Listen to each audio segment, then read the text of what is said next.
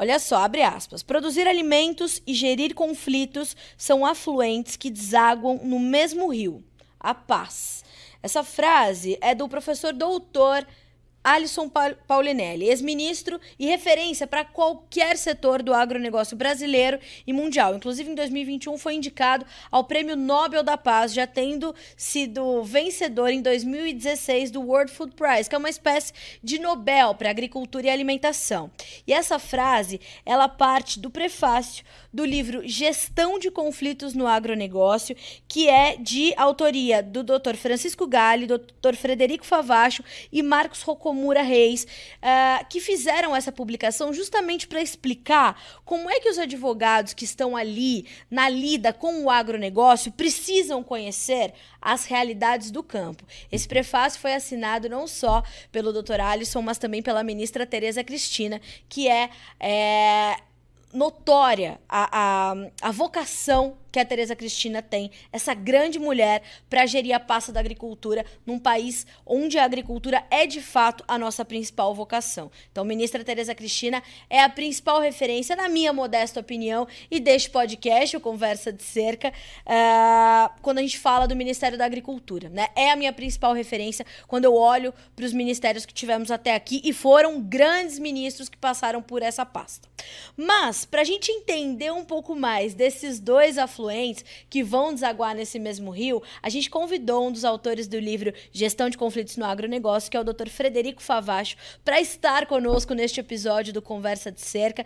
E vocês sabem que por aqui a conversa é bastante fluida, bastante tranquila, é realmente uma boa prosa para a gente entender os caminhos que o direito no agro tem feito para ajudar na gestão desses conflitos. O Dr. Frederico, ele é advogado e mestre em filosofia do direito pela USP, Universidade de São Paulo, e também tem MBA em gestão do agronegócio pela FGV, a Fundação Getúlio Vargas, além de fazer parte do Centro Brasileiro de Arbitragem, Dr. Frederico. É um prazer recebê-lo aqui. Muito obrigada pela gentileza de aceitar o nosso convite de estar conosco no Conversa de Cerca. Camila, é um prazer é todo meu de estar aqui nessa conversa ao pé da cerca. Muito bom. É bom a gente é, colocar os dois lados da cerca para se encontrar, não é não, doutor Frederico? Porque assim Sempre. a gente consegue aproximar as partes envolvidas que precisam entender é, que essa gestão de conflitos ela é determinante para que as coisas fluam bem né? É, e num trecho que a gente, inclusive, publicou de um, de, um, de um material sobre o livro Gestão de Conflitos do, do Agro, é, o senhor cita essa, essa necessidade é, das pessoas que vão gerir este conflito de conhecerem a vida prática dentro do campo. E um pouquinho antes da gente entrar no ar, o senhor falava como é importante que esses profissionais sujem as botinas de terra para conhecer o que Isso. os produtores rurais estão passando, né? Eu queria que o senhor trouxesse um pouquinho dessa perspectiva para a gente começar a nossa conversa. Excelente. Camila, me permita antes só fazer uma, um pequeno reparo. Uh, que, que a, a modéstia me obriga.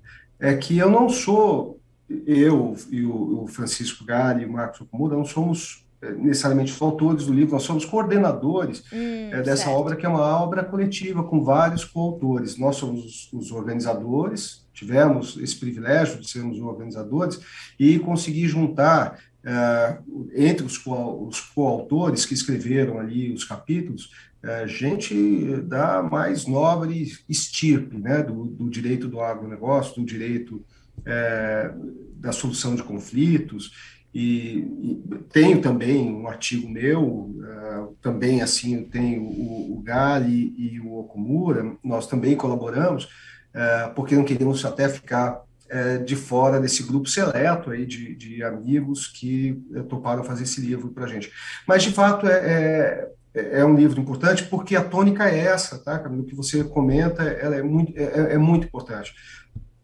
O, o, agro tem seus conflitos próprios, típicos, né, que, e dentro dessa economia uh, tão importante né, da, do, dessa uh, cadeia do agronegócio, uh, conhecer o, o, seu, as suas peculiaridades, suas idiosincrasias, conhecer a safralidade dos contratos. Os contratos respondem às safras das lavouras, né, das culturas, conhecer uh, a, a idiosincrasia dos produtores, por exemplo, quando você é chamado para resolver um conflito entre sócios, né, numa empresa agrícola, que normalmente são da mesma família, né, e que tem na terra, no patrimônio imobiliário, um valor irredutível né? e tão mais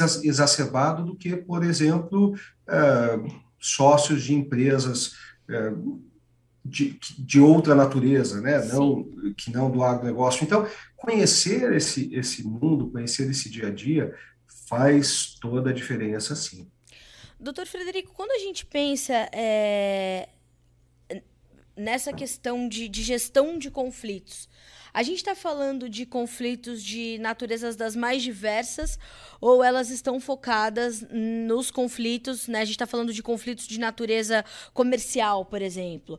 É, muito recentemente nós ouvimos falar sobre é, como fazer valer contratos de commodities, por exemplo. Os preços da soja Exato. da safra 2021 dispararam, né, de uma forma muito agressiva. E aí, naturalmente, o vendedor pensa: meu Deus, vou entregar minha soja a 70 reais e hoje o preço está beirando os 200 reais por saco. Da mesma forma como ne neste momento a gente tem uma preocupação do produtor de ver o seu distribuidor de insumos talvez não conseguir cumprir o seu contrato de venda de algum insumo por falta de matéria-prima. É, quando a gente pensa nessa gestão de conflitos, a gente está falando de conflitos desta natureza.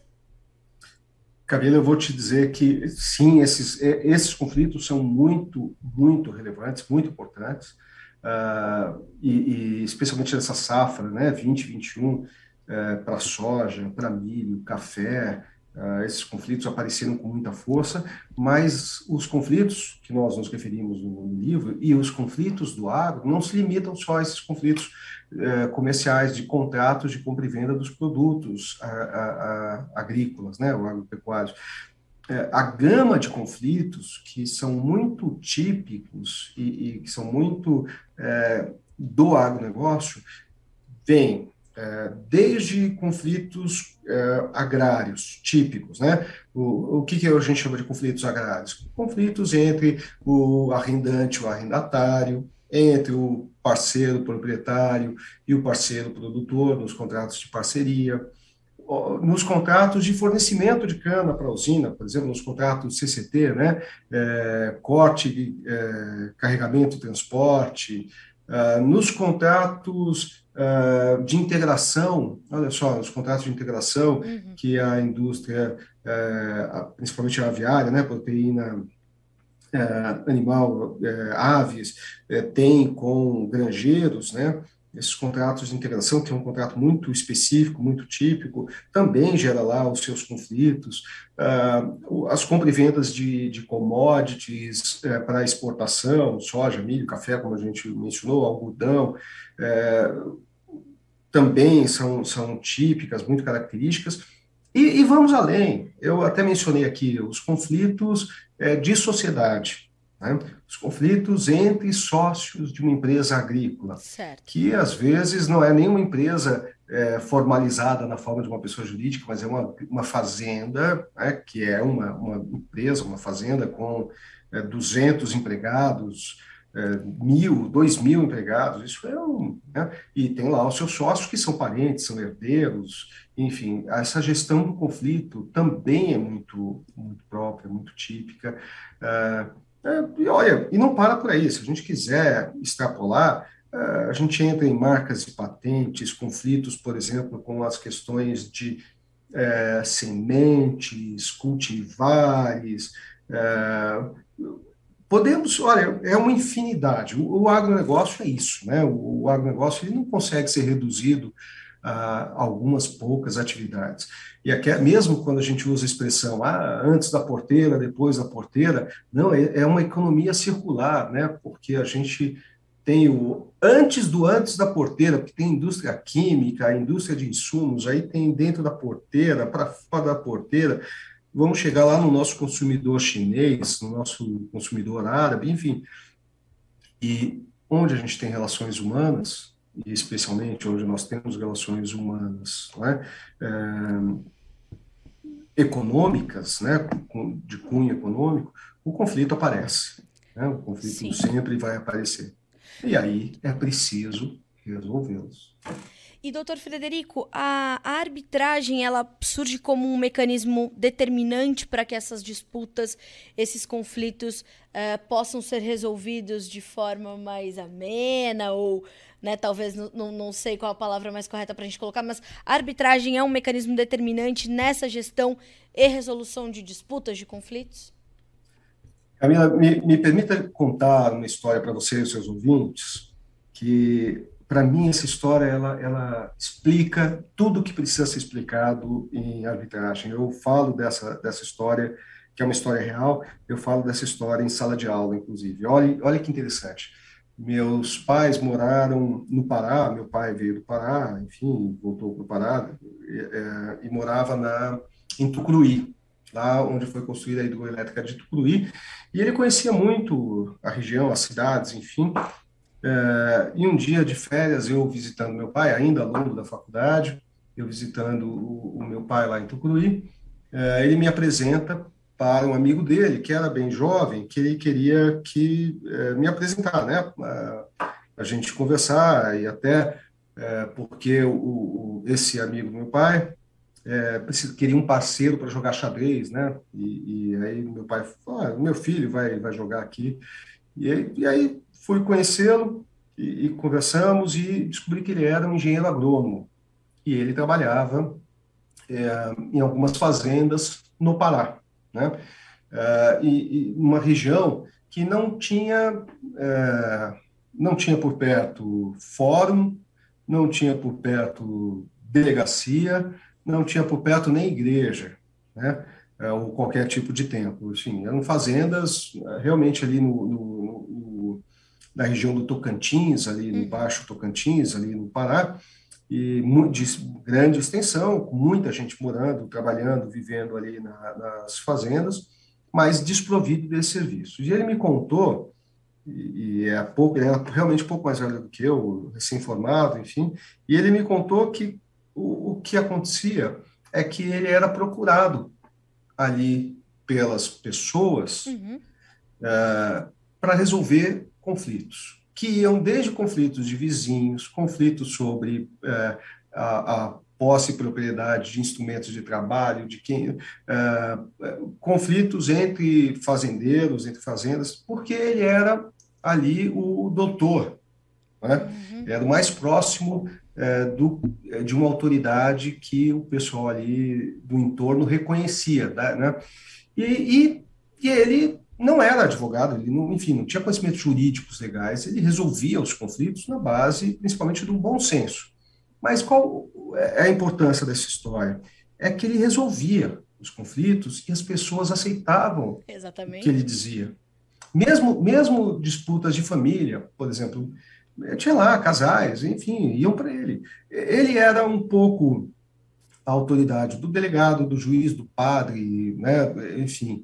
É, ele, a, a comunidade dava a ele uma legitimidade para resolver o conflito. E quando ele, ele dizia, ele dava uma solução uhum. que para ele parecia justa, e felizmente era uma pessoa né, com eu pude perceber com bom discernimento, as pessoas aceitavam, acatavam e o conflito terminava. Isso é arbitragem. Né? A arbitragem é a solução de um conflito numa pessoa que as partes escolhem porque confiam, porque acreditam que, na, na, naquela solução. Normalmente, né, no caso desse, desse meu amigo, porque é, ele era doutor, né? Então ele tinha alguma formação que as pessoas achavam que era uma formação melhor do que o grupo lá. Na arbitragem mesmo, a gente escolhe os hábitos pelo conhecimento que os hábitos têm ali do assunto, né? Da causa. No caso do agronegócio, vamos supor, uma disputa no fornecimento de cana que envolve é, ATRs, né? Tem que saber ali o, o saber sobre o Consecana, enfim se você for levar esse conflito para um juiz, né, ali da comarca, talvez ele nunca tenha ouvido falar, nunca tenha visto um pé de cana. Ele acha que cana é, já vem já vem limpinha para você tomar é, para tomar na, na, caldo de cana na feira, né? O máximo que ele chegou perto. É, e ele vai ter que julgar porque ele, é, ele está lá, né? É, com o mandato do Estado, representando o Estado, ele, ele não escolhe quem ele julga, ninguém escolhe, pode escolher o juiz, né? O juiz tem que ser é, tem que vir assim imparcialmente, enfim. Já no caso de um árbitro, eu posso escolher alguém que conheça do assunto, que conheça o mercado, que conheça uh, do que, do, desses contratos, do que, que nós estamos falando. E desde que ele seja imparcial, desde que ele não, não favoreça uma parte em detrimento da outra, né, de forma desleal, desde que seja uma pessoa que as duas partes entendam, não, ele sabe do assunto e ele vai julgar com imparcialidade, nós temos aí um excelente árbitro. Então, a arbitragem, o segredo, o coração da arbitragem, é a possibilidade das partes em conflito escolherem aquele que vai definir o, e, e decidir o conflito. Então, as partes escolhem alguém que elas reconheçam que tem méritos, que tem conhecimento, que tem capacidade para resolver, e as partes aceitam isso. No caso do, do, da justiça comum, o que, é, o que acontece na maioria das, das, vezes é que quem perde não admite, né? não se convence, entra com recurso, e aí os recursos vão se acumulando e a briga vai ficando cada vez mais é, feroz, né? e, e, e aí eu, as, as relações, inclusive, vão se estremecendo de tal maneira que no final do processo uma parte não quer ver a outra, né? Não, não, não quer só ganhar, quer, enfim, quer humilhar a outra. Claro, claro. E a arbitragem, a ideia é, não, olha, o que? A gente está em conflito, vamos, você entende que eu tô, tenho razão, eu entendo que eu tenho razão, né? vamos ver o que essa pessoa que nós dois aqui é, reconhecemos como uma pessoa é, justa, ilibada, conhecedora, que é o que, ela, o que ela vai dizer. E se ela disser, e a, gente, e a gente reconhece a capacidade dela de dar uma boa decisão, a gente acata. E é o que costuma acontecer. Por isso, os, os, os conflitos submetidos à arbitragem, submetidos à mediação, submetidos a esses meios alternativos, normalmente terminam é, mais rapidamente, com menos estresse, com mais sucesso. E é, e é, interessante ouvir o senhor falar sobre isso, né, doutor Frederico? Porque quando a gente pensa é, no agronegócio brasileiro como um consumidor desse setor, então, a população urbana, os grandes escritórios, ou o próprio consumidor final dos produtos, ou alimentos, ou combustíveis, ou roupas e tudo mais, madeira, papel, celulose, não, não importa. É, o que as pessoas mais conhecem sobre o agronegócio é, na verdade, o que elas menos conhecem é a própria produção. Você percebe isso também? É, o que eles Sem menos dúvida. conhecem é a, a, a, produção e o que lhes mais é, é, é próximo ou lhes, lhes mais é, é, é frequente quando eles vão se informar sobre o agronegócio são os conflitos desse setor. Então, são os conflitos indígenas, são os conflitos de terra, ou é um desconhecimento sobre a lei da regularização fundiária, por exemplo, que inúmeras celebridades e artistas e tudo mais foram defender a não aprovação da lei da regularização fundiária, que era uma lei que poderia resolver inúmeros problemas. Uh, e hoje, infelizmente, o que a grande mídia mostra do agronegócio com mais frequência do que os seus resultados positivos são os seus conflitos conflitos. Eu imagino que soluções como essa, como a arbitragem, né, como essas soluções é, privadas, não sei se essa é a me melhor forma da gente colocar, mas essas soluções mais práticas, mais eficazes, elas poderiam reduzir o número de conflitos, apresentar resultados mais rápidos, mais efetivos e começar a ajudar também a mudar a imagem que o agronegócio tem, uh, o agronegócio brasileiro, principalmente, não?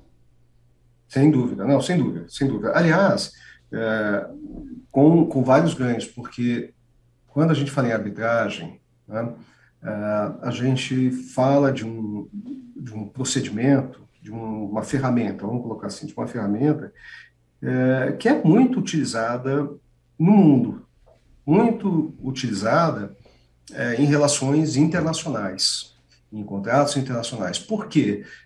É exatamente porque as partes reconhecem que as soluções uh, desse tipo, né, arbitragem, mediação, elas, ao afastarem o poder público, né, ao trazerem, como você disse, para uma, uma jurisdição privada, é, elas afastam alguns riscos políticos, né, e elas se concentram é, efetivamente ali é, no que são as melhores práticas para aquele tipo de contrato, para aquele tipo de relação.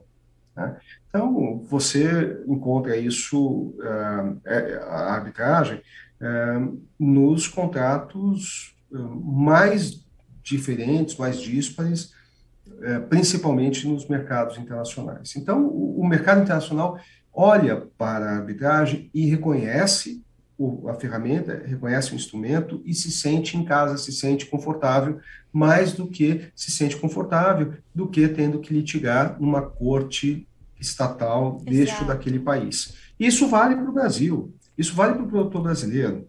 Né? Uma coisa é você é, ter que entrar com um processo aqui no Brasil, que é né, onde a gente conhece.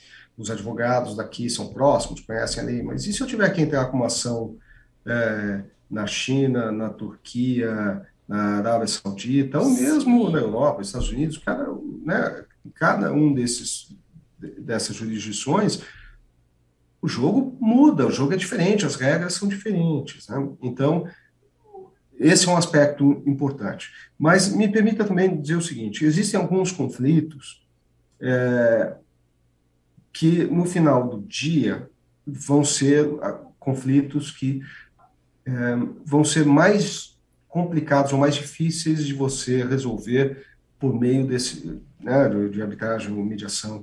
Imagina você citou os conflitos é, os conflitos agrários, né, os conflitos, os conflitos fundiários, os conflitos aí com é, povos originários, porque por trás desses conflitos, né, ou no fundo desses conflitos, você tem questões de políticas públicas. Sim.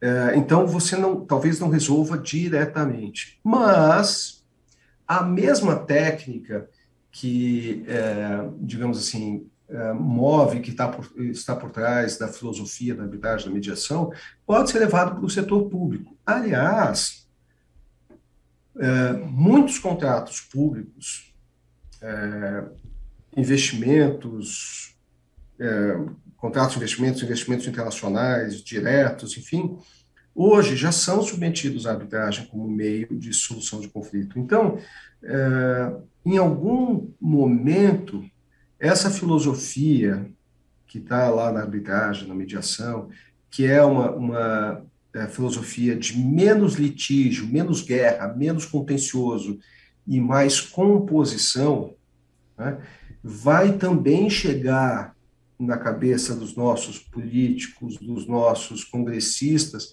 e começar a transformar o nosso Congresso num Congresso menos de contencioso e oposição e briga, e mais de composição, em busca de políticas públicas permanentes, duradouras, políticas de Estado e não políticas de governo. Né?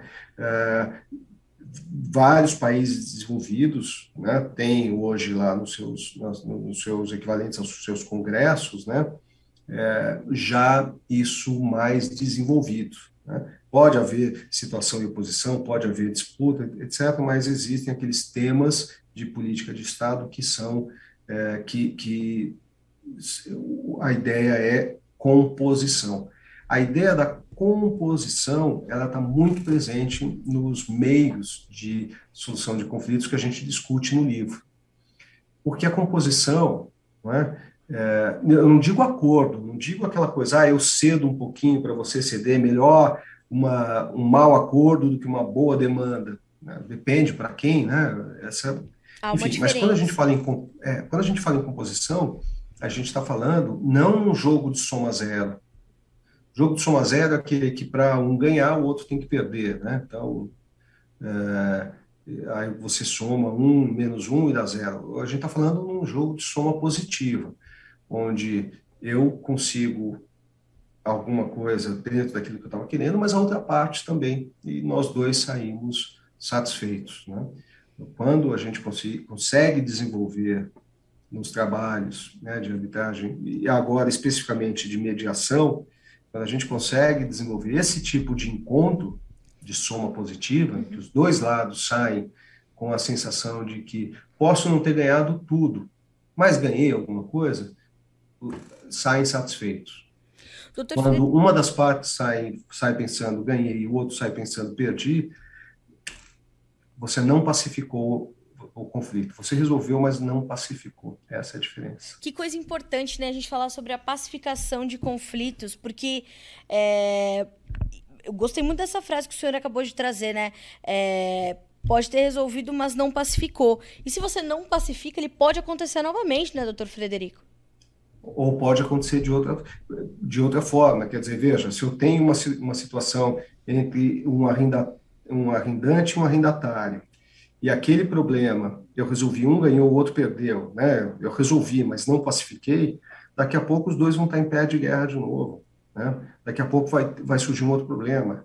Se entre os herdeiros, né, disputando uh, as questões de sucessão na empresa. Uhum. Né? Se eu resolvi, mas não pacifiquei, aquele sócio que perdeu, aquele herdeiro sócio que perdeu, ele vai ficar criando problema, ele vai ficar criando né, é, situações ali para os outros herdeiros, para os irmãos, primos, enfim, até um dia que a empresa, a fazenda, né, é, vai à falência. A gente vê isso acontecer. Por quê? Porque eu resolvi, mas não pacifiquei. O conflito latente continuou. Né?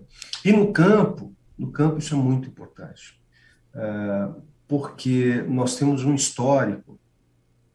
E quando eu digo um histórico, eu digo isso basicamente desde a época do Brasil colônia.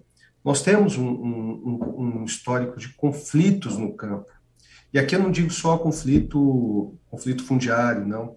Uh, eu digo vários tipos de conflitos que eh, permearam né, a construção histórica do agronegócio brasileiro, é, que passa, sim, questão fundiária, passa pela questão de reconhecimento de terras indígenas, é, quilombolas, é, áreas de reserva legal, é, proteção permanente, tudo isso é fonte de conflito, uhum. né? É, porque basicamente a, a, formação desses conceitos ela não foi é, costurada, né? É, por toda a sociedade, com, dentro de valores de todas as sociedades. Às vezes as discussões são resolvidas numa instância muito longe né, de quem está na produção. Então, o Congresso está resolvendo uma coisa, mas quem está na produção está né, sentindo isso de outra forma, né? É, por isso que eu digo, a minha, espera, a minha esperança, né, minha expectativa e minha esperança é que esses valores que estão aí por trás dessa, dessas formas de solução de conflito que a gente menciona no livro, que isso permeie né, culturalmente, digamos assim, toda, toda forma da sociedade brasileira agir, né? A sociedade brasileira ela é uma, uma sociedade de, de, contencioso, de briga. Veja o número de ações que nós temos, né? É, e, e, enfim, é, então é, é, parece que é mais fácil processar alguém do que compor, né? Exato. Enfim, e o que a gente está propondo é não, vamos, vamos, vamos mudar, vamos mudar essa chave. Até porque, né, doutor Frederico, com o passar, é, principalmente depois dos anos 70, o final dos anos 70, o Brasil, ou a produção agropecuária brasileira, ela abraçou a tecnologia para não soltar mais e se desenvolver é, e empregar de fato, embarcar muita tecnologia na produção, é, no campo, efetivamente, e junto desse, né, dessa absorção de tecnologia para a produção, é, nós temos que entender que as outras relações também ficaram bastante sofisticadas, né? Não só as relações Perfeito. de produção e nem as relações logísticas, mas as relações comerciais, e eu imagino que as relações jurídicas passem pelo mesmo caminho quando a gente olha para o agronegócio? Pois é, Camila, você tocou num ponto agora muito importante, muito importante. Aliás, que gostoso, que bom que é ter uma conversa assim na cerca, né, quando o nosso interlocutor é tão inteligente que ajuda né, a, a, conversa a ficar assim tão interessante, porque é isso mesmo. No, o nosso agronegócio, a partir dos anos 70, é, ele muda muito. A gente passa de um país importador de alimentos para um país exportador de alimentos. A, no, a, a nossa produtividade muda, a, nossa tecnologia é, empregada nas, nas lavouras, ela muda substancialmente. E com isso, as relações nessa cadeia toda de, de, de produtos do agronegócio vai se sofisticando, ficando cada vez mais complexas, a ponto né, é, de você ter contratos, uh, um, um, contrato de barter, por exemplo, né, que é um, basicamente seria um contrato de troca, né, a gente poderia até chamar de contrato de escambo, mas por que, que a gente chama de contrato de barter e não de escambo? Porque, na verdade, é, é um contrato que, ele, que ele é, ele, é, muito mais sofisticado que isso, porque é, é, você tem as questões de de flutuação do preço do produto, então você tem questões de fixação de preço, você o, o produto ele, ele precisa de um off-taker, ou seja, quem é que vai comprar aquele produto para poder pagar a, a, a, empresa de insumos, né, que deu os insumos.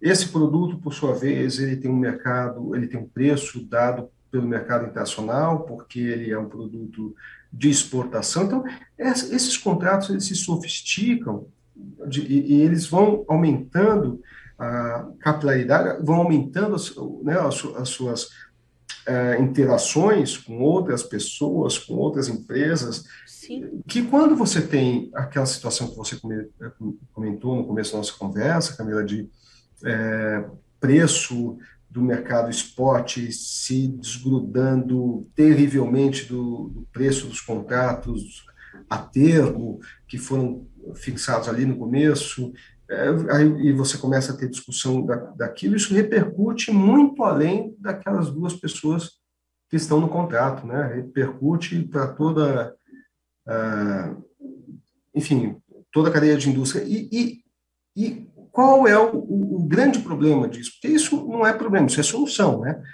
As relações econômicas vão se especializando, vão ficando mais complexas, sofisticadas, isso é ótimo, porque aí entram financiadores, entram, é, mais pessoas participam, mais riqueza circula, mas qual é o problema? É o, é o jurídico. Porque o jurídico, a realidade anda de elevador, e o, e o jurídico sobe de escada com uma ah, bola de ferro nos pés.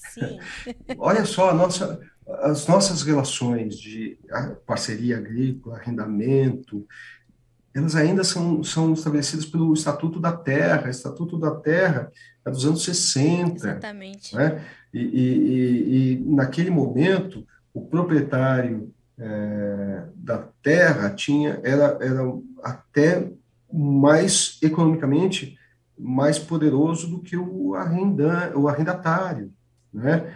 É, hoje você tem situações absolutamente inversas, em que o arrendatário é uma grande usina de, de, de, de, de é, sucro energética, né?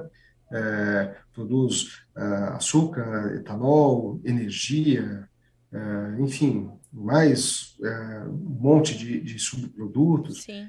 E, e, a, e, a, e, a, relação ainda é estabelecida com base num, num instrumento que não.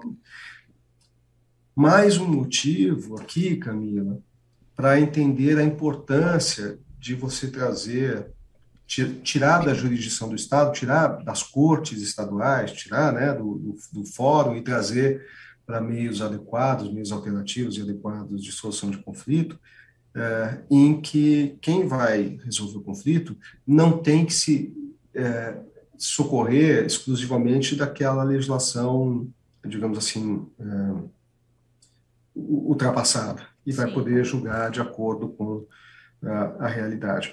Isso não quer dizer que a arbitragem não é, pode prescindir completamente da lei ou, ou pode julgar é, contra o que está previsto na lei, ou que a, né, pode é,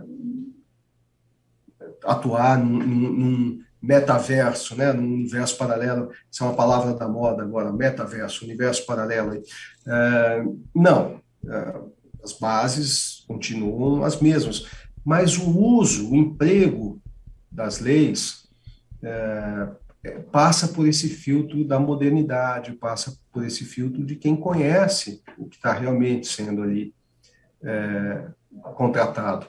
Eu não posso tratar uma usina é, que seja, por exemplo, de, de, de algum grupo, é, às vezes até de grupos multinacionais, né? Sim, sim. É, como a é, economicamente é, hipossuficiente ou economicamente menos poderoso do que o proprietário da terra. Sem dúvida. Isso, isso já foi em algum momento muito lá atrás, hoje não, não vale mais. Então, esses ajustes é que os meios, os meios alternativos permitem. Né? Isso respondendo à sua pergunta, quer dizer, o, o jurídico, às vezes, lamentavelmente, ele, ele demora mais para alcançar e sofisticar, uh, se sofisticar, assim como as relações econômicas, comerciais, né, do, do dia a dia ali, uh, do agronegócio se sofisticaram.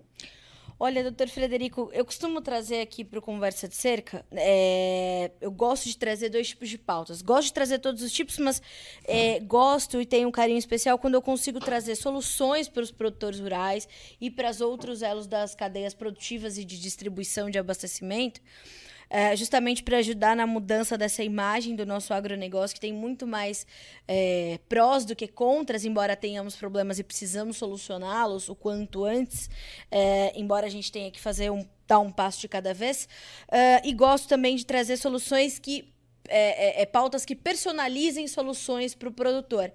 Porque a gente tem um país de um tamanho, como é o Brasil, é um país de, de, de dimensões continentais, que vai ter inúmeras realidades, né, doutor Frederico? A gente vai ter inúmeros casos. Um conflito, ele, mesmo que seja da mesma natureza ou de mesma origem, ele vai ter completamente um desdobramento completamente diferente numa região para outra. As pessoas culturalmente são completamente diferentes nesse país, o que é uma grande é, característica do Brasil e é uma característica importante, o que nos faz únicos. É, e eu foi um grande prazer receber o senhor aqui. Eu espero que o senhor esteja conosco no Notícias Agrícolas muito mais vezes, em outras entrevistas que não só aqui no, no, Conversa de Cerca, no nosso podcast, que nos ajude a entender o andamento do nosso agronegócio, desse ponto de vista jurídico simplificado. Eu achei que a gente está é, trazendo essa, esse, essa. Às vezes a gente precisa dar uns passos para trás para entender que não é tão, tão grave assim a situação, a gente pode resolver de outra forma. Eu adorei conversar com o senhor e trazer essa essa leveza que o senhor trouxe para o tema. Muito obrigada mais uma vez pela gentileza de estar conosco aqui no Conversa de Cerca.